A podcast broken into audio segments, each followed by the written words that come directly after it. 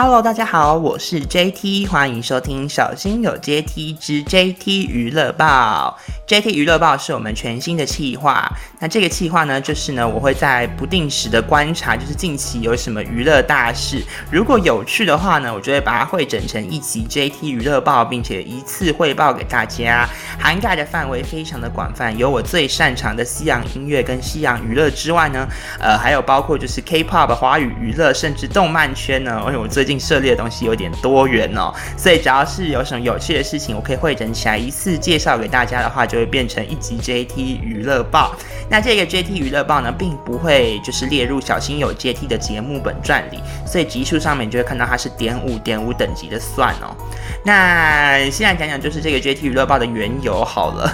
会想要开这个是因为就是想要有很多就是想有一个就是自己的娱乐的新闻的分享平台，我蛮多事情想跟大家分享我自己的想法的。其二是有一个朋友就是也建议我说，就是看我在娱乐圈打滚这么多年，所以希望我可以就是做一个就是分享娱乐新闻的系列。那再来还有一个就是我怕就是如果你是从 JT 的翻译小窝过来的听众啊，然后点开我的 podcast，然后里面全都是我在分享一堆我人生发生的费事，可能会觉得有点不知所措，所以我决定就是让就是无论是认识我的人啊，或是从 JT 的翻译小窝过来的人都可以听得顺哦，听得到自己喜欢的题材，因此我们就开始了这个全新的计划。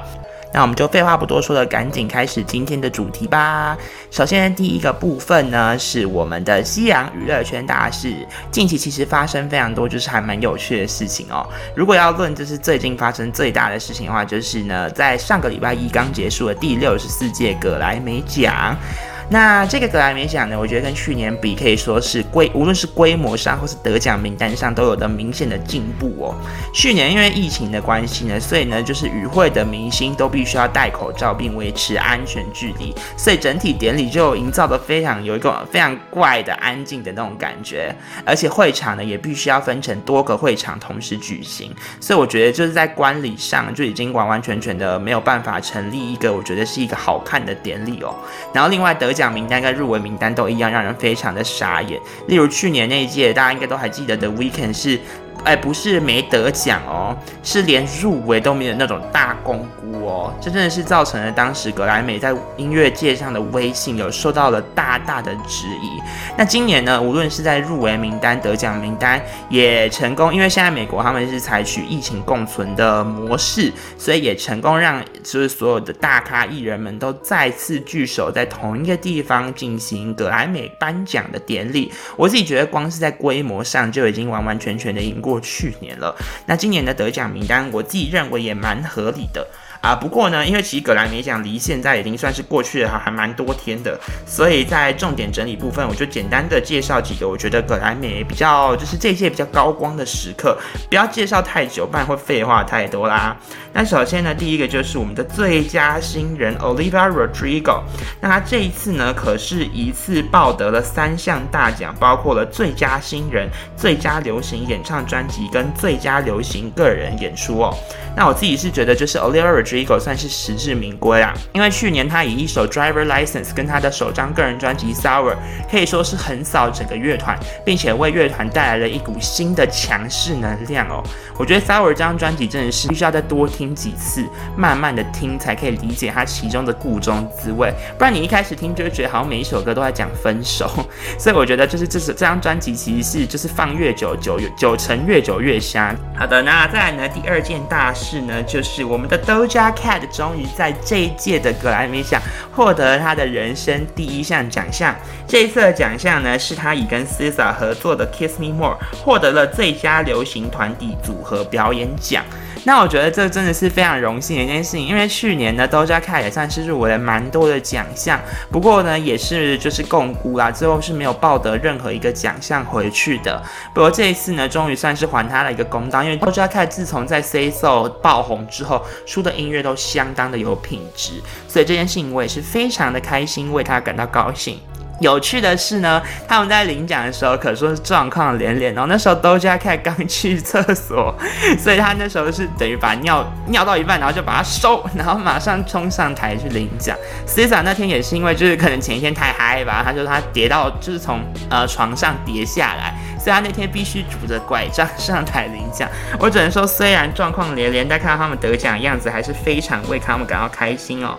那再来呢？第三件大事就是关于，就是我们台湾第一次有人成功得奖啦。那这个奖项呢是呃最佳专辑设计包装奖，由余威跟李振汉合作的专辑《八哥浪》。啊，这张专辑是一个非常具有就是啊歌颂原住民文化的一张专辑哦。那专辑融入了非常多相关的元素，包括了雷鬼、电子跟摇滚。然后呢，啊，同时是它是一个进行一个重新编曲阿美族语古调的一张专辑。包装上呢，就是啊，是一个非常漂亮的包装，你可以大家可以去搜寻看看。它就是用纸张去堆叠出那种台湾呃东海岸山脉的那种。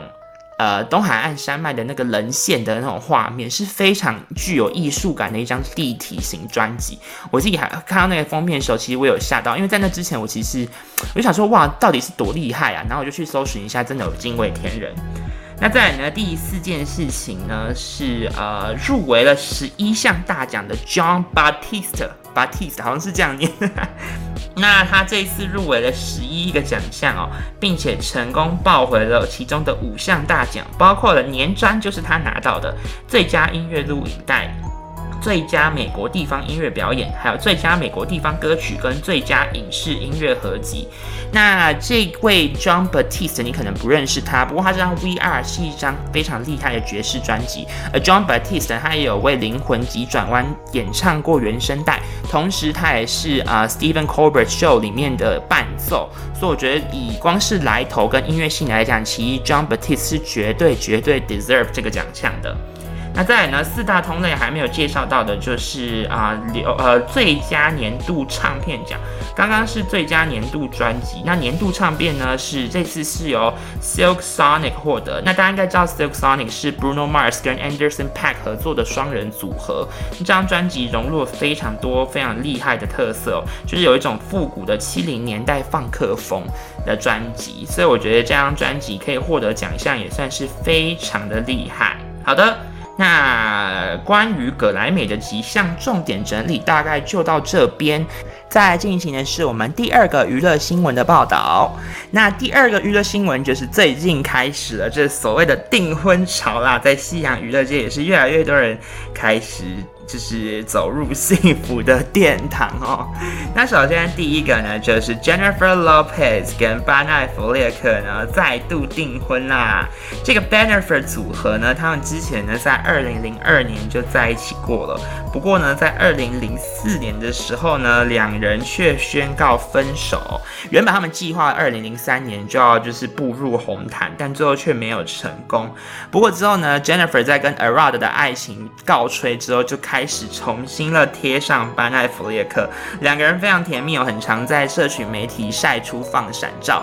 这件事情真的蛮令人高兴的，因为你可要知道，其实这两这一对情侣啊，他们其实是相差三岁的姐弟恋。巴奈弗列克现在已经四十九岁，然后 Jennifer Lopez 现在竟然已经是五十二岁。如果你去看他近期的照片，你根本看不出来，真的超强，保养超好的。而且两人其实都有各自组过家庭，也有各自的小孩哦。所以这件事情呢，就告诉我们哦，真爱有时候不是没到，只是时候未到哦。这件事情，相信大家在大 S 跟俊晔那段爱情中，应该也可以看得出一些就是 相关的蛛丝马迹，就是差不多的故事啊。我觉得算是非常感动哦。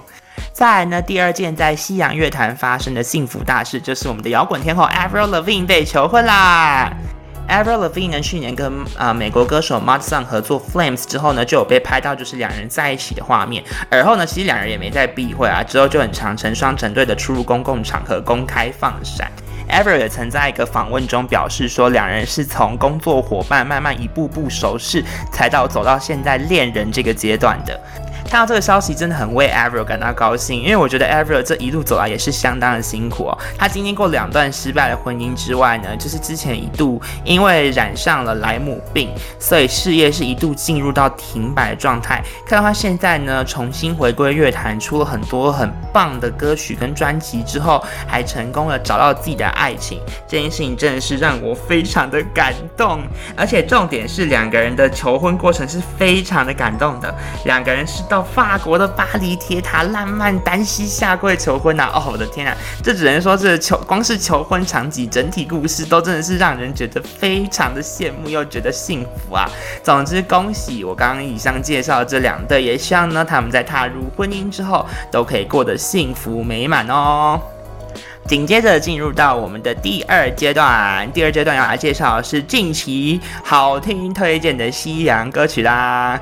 第一首要推荐的歌曲是 Charlie Puth 的新歌《That's Hilarious》。这首歌曲将会收录在他全新的个人第三张专辑《Charlie》里面，是继《Light Switch》之后推出的第二支单曲。这首歌背后有一个非常有趣的故事哦，就大家可以去看，就是这首歌的单曲封面是 Charlie 一个非常颓废的大叔样的照片哦，他的头发完全没整理，如鸟窝般一样乱，之外呢，眼神也非常的空洞涣散。那 Charlie 也表示会使用这张单曲封面原因，就是因为 That's Hilarious 这首歌背后的悲伤故事哦。歌词呢，大家看得出就是非常的简单又浅显易懂。可是如果你仔细去稍微去品味一下他歌词里面所写的故事，就可以知道这其实是在撰写一个非常悲伤的分手故事。Charlie 表示 That's Hilarious 撰写的是他二零一九年经历过他人生最惨的一次分手。那可以在歌词里面看到，就是说呢啊，我们当初不珍惜我们彼此所拥有彼此的那种时候的状态，而到真正分手的时候，你又把错全部推到我身上，又开始求着要复合，这种感觉真是糟透了。你在跟我开玩笑吗？你要我跟你复合，没可能。简单讲就是这样子的心态啦。那我觉得这首歌其实跟《Light Switch》都具有一种就是非常洗脑的那种魔力，就是带有一点点 Charlie 平常那种温柔的那种风味，可是又又觉得他好像在曲风上有不一样的那种。进步跟钻研，所以结论上来讲，我还蛮推荐这首歌给大家的。那第二首西洋新歌其实是一张专辑哦，我要推荐的是 Wet Leg，没错，Wet Leg 的同名专辑也在上周正式发行啦。那如果大家有在关注 JT 的翻译小，我就知道之前我有做过一首 Wet Leg 的翻译，叫做 Chase Long。那我觉得他们真的是一个非常有趣的乐团哦。现在讲讲 Wet Leg 的背景故事。Wet Leg 呢是两个啊来自英国怀特岛的女孩组成的团体哦，而他们组团原因真的非常简单。我原本以为他们是你知道。就是亲生姐妹，然后哦想说我们来家族创业，然后就创了这个乐团，但不是哦，他们就只是大学组乐团的时候呢，一个人写歌，一个人负责唱，两人如此的交替的这样的关系之后，就想说，哎。那与其这样，我们不如就干脆来组个团哈，然后就组了这个团。然后呢，再来是就是他们呢有一个非常有趣的点，就是他们取名叫 Wet Leg，Wet 就是湿，Leg 就是腿，所以我都叫他们湿腿，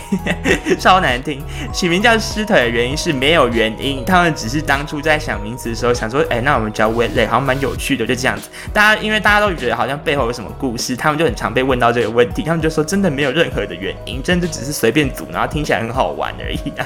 那我。觉得 Wet Leg 他们的音乐类型真的是非常特别，他们算是一个摇滚乐团，所以很常在他们的歌曲里面都会有那种就是摇滚的那种 solo 的，就是单纯只有弹奏乐器的段落。而在歌曲的创作部分，他们最特别的就是他们的歌词不会是走那种很 typical 的歌唱路线，很常会用就是单纯难念的风格去难念一些就是现现代人常遇到的问题，也会就是在歌词里面加一些就是非常诙谐的元素，像是 Chase Long 这首歌呢，就融入。我非常多小黄腔的恶趣味，我觉得很酷，而且他们很常在 MV 里面就会摆出一副厌世的样子，我会觉得超级可爱，大家可以去体验体会一下啦，很难用言语跟大家形容歌曲的观感呢。那 Wet Leg 的这张同名专辑的话呢，我觉得歌曲来讲，其音乐性是非常强烈的，不过让我觉得有点小可惜的是，就是比较抓耳，然后比较值得品味的歌曲，其实在当初就已经。当成单曲推的差不多，所以就是剩下的专辑曲目来讲，其实有些我是听的比较疲劳一点点，但没有到不喜欢哦，就还是会觉得还蛮酷、蛮有趣的这样子。总之非常推荐 w e l e g 这个乐团给大家。如果你歌单上面还没有他们，或是完全不认识的话，不妨去好好尝试一下我所讲的，就是这种非常现代化的那种小小恶趣味的风格到底是怎么一回事。而且呢，喜欢摇滚乐的朋友的话，应该也可以满足你的需求，因为他们是一种比较另类的摇滚乐团，我觉得还蛮酷的，推荐。给大家。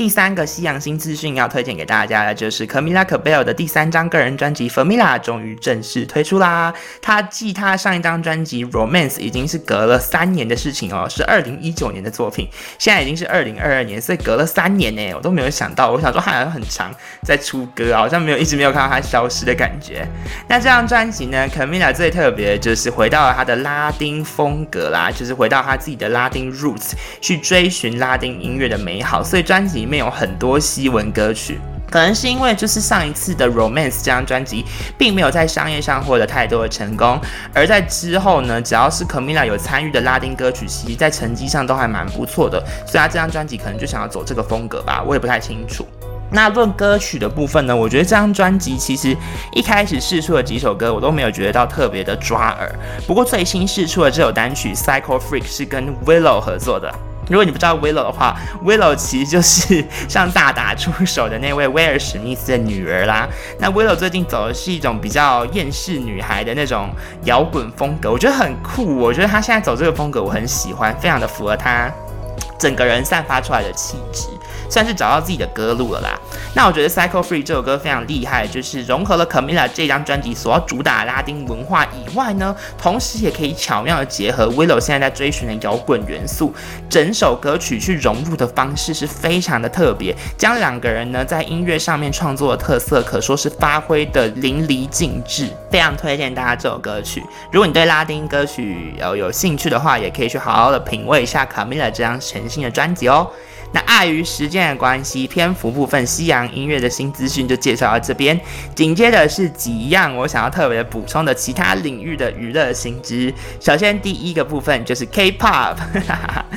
那 K-pop 部分呢，这个这个礼拜其实出了蛮多还蛮有意思的歌曲哦。首先第一首歌曲就是暌违四年哦，终于正式回归的霸王级天团 Big Bang 的全新歌曲《春夏秋冬 Still Life》终于正式推出啦。那这首。歌歌曲呢是 Big Bang 在暌违了四年之后，终于以完全体啊，其实是完全体减一的呃整个模式回归这样子。因为胜利事件的关系，所以现在胜利已经是不太可能再次回到团体中了。呃，不过我觉得可以看到四个人从就是入伍到退伍之后，还可以办法就是重新聚首，然后合作出一首歌曲，我觉得已经是非常感动的一件事情哦。我不是资深的 VIP 啊，不过我也是很常就是听 Big。Band 的歌曲，从比较久远一点点的 Fantastic Baby 到后面的 Bang Bang Bang，其实我都非常的喜欢。他们就是